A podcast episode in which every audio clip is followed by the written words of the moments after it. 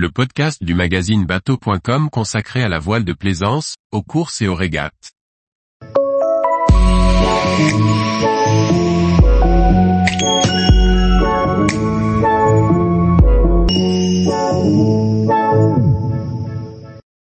Régate, les règles fondamentales pour une bonne course.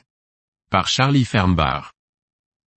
Vous avez envie de participer à une régate? C'est bien, c'est même très bien. Régateur est un des meilleurs moyens de bien connaître son bateau de se perfectionner à son usage. C'est aussi l'occasion de vivre des émotions sportives fortes. Pour réunir des voiliers autour d'un même parcours, il faudra accepter les fondamentaux des règles du jeu. En France, les régates sont organisées par les clubs affiliés à la FF Voile. Ces clubs assurent aussi l'obtention des indispensables licences qui entre autres intègrent une visite médicale et la souscription d'une assurance. En effet, une course à la voile requiert une condition physique correcte et expose les pratiquants à certains risques corporels, à commencer par la noyade. Un équipier sans licence ou sans visite médicale ne pourra pas concourir à une régate.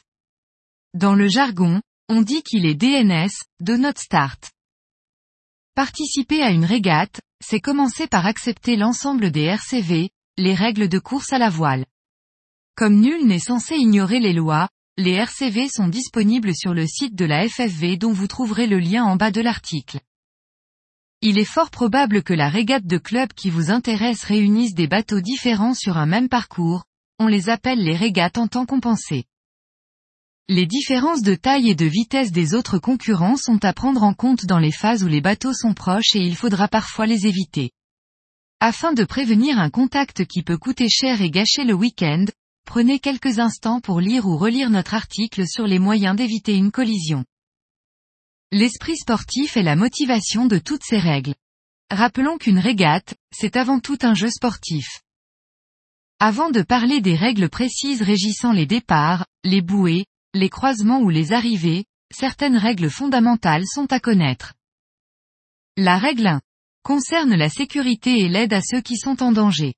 On doit porter assistance en mer que l'on soit ou non en course. On doit disposer du matériel de sécurité et chacun est responsable de son usage. La règle 2. Elle s'intéresse à la loyauté en navigation, ce que nos voisins anglais nomment le fair play. En cas de non-respect de cette loyauté sportive, cela entraîne des pénalités. La règle 3 porte sur l'acceptation des règles. Les concurrents s'engagent à se soumettre aux règles et approuver les éventuelles pénalités. La règle 4 précise une des notions très anglo-saxonnes. La décision de participer ou de rester en course relève de l'équipage seul. Les organisateurs de régates donnent les départs, les équipages décident en leur âme et conscience de concourir ou non en fonction de facteurs tels que les conditions météo, l'expérience de l'équipage, ou la préparation du bateau. La règle 5 traite des règles antidopage. Pour mémoire, l'éthylène à cause de ses vertus anti-stress est dans la liste des produits dopants. Alors c'est une bonne raison d'attendre le passage de ligne d'arrivée pour la distribution de bière fraîche. Petit rappel sur le RIPAM, Règlement international pour prévenir les abordages en mer. Et oui, encore un règlement que nous sommes censés connaître. Lors d'une régate, le RIPAM est toujours applicable la nuit. De même aux abords DST, dispositifs de séparation du trafic, ces chenaux pour cargo comme on en trouve à la pointe du Finistère, ici, le RIPAM prévaut sur les RCV. Vous ne devez pas naviguer dans ces zones. Enfin, le RIPAM et notamment ses règles de priorité doivent être respectées avec les navires qui ne régatent pas avec vous comme les ferries, les cargos, pêcheurs, et tous les autres plaisanciers.